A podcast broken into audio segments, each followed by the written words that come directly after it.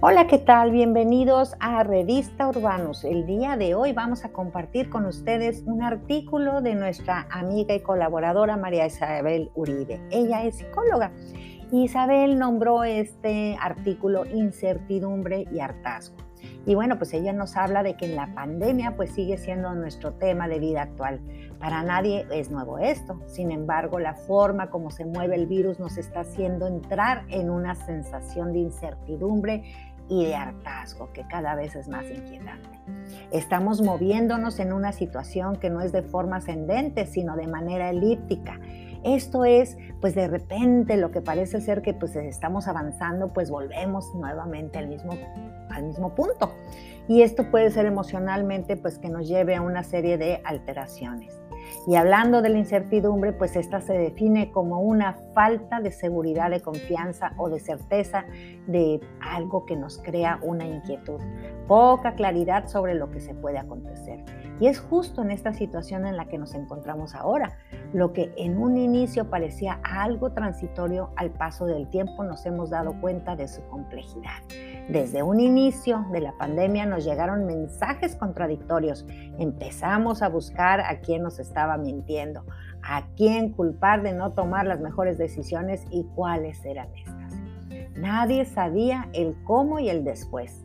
Empezamos a enfrentar que teníamos ante nuestros ojos una situación nueva, que no habían soluciones ni perspectivas claras.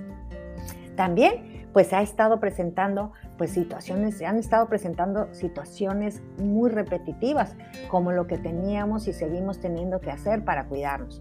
Llegamos a un sentimiento muy incómodo, el cual es el hartazgo, pues y esto, con esto a qué nos referimos? A esa sensación de cansancio y aburrimiento que se produce al realizar la misma actividad de forma repetitiva o excesiva. Y bueno, pues siguiendo, continuando hablando de la incertidumbre y el hartazgo, pues son dos fenómenos emocionales provocados por este temor, por el cansancio natural que estamos viviendo.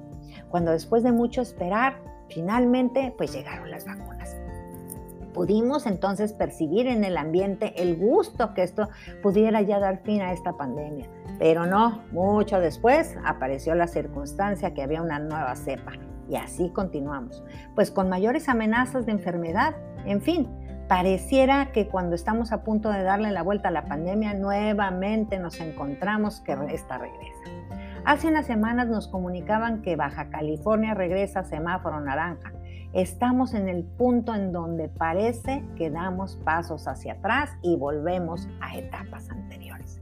Y aquí pues hay recomendaciones muy importantes que nos sugiere Isabel, que pues el ser humano se vive pues, este, pues siempre en un estado de tiempo, en el presente, en el pasado y en el futuro, y estas son importantes. Y si en algún momento ha sido importante el manejo de los tiempos, es justamente ahora. Tenemos que situarnos en el presente, es ese día con día que debemos de enfocarnos en los avances para erradicar o controlar las enfermedades por COVID-19. Cuando vemos o veamos hacia el pasado, pues que sea para ver los avances y cuando llega lo que parece un retroceso, pues no caer en la sensación de que seguimos en el mismo lugar. Es importante que veamos estos pasos o pasitos que hemos dado y que esto pues nos ayuda de una manera emocional. Hay que tener mucho cuidado con el futuro, pues no debemos de generarnos falsas ilusiones. Lo que ha estado ocurriendo, pues si no se cumplen nuestras expectativas, llega la frustración y la motivación que teníamos de este nuevo comienzo y se acaba. Asimismo, es importante tener cuidado con las ideas catastróficas. Continuamos con ese momento, pero con mucho cuidado, sin pensar en lo peor, reafirmando lo que sí sabemos. La esperanza nunca debe de abandonarnos. Hay que tener presente que estamos ante una situación que sigue siendo nueva y que nos causa incertidumbre y hartazgo mas no debemos dejarnos de vencer por ellas. Tenemos que continuar sin dejarnos llevar por un pensamiento o pensamientos o situaciones que nos conduzcan nuevamente a una ansiedad, incluso a una depresión. Tenemos que continuar cuidándonos, confiar en lo que sí sabemos, es decir, lo que hemos aprendido e iremos avanzando. Sigamos cuidándonos y que tengan una excelente vida, así concluye Isabel Uribe. Gracias, les solicitamos y pueden seguirnos a través de nuestra página web en www.revistaurbanos.com o a través de nuestras redes sociales. Muchísimas gracias, nos vemos pronto.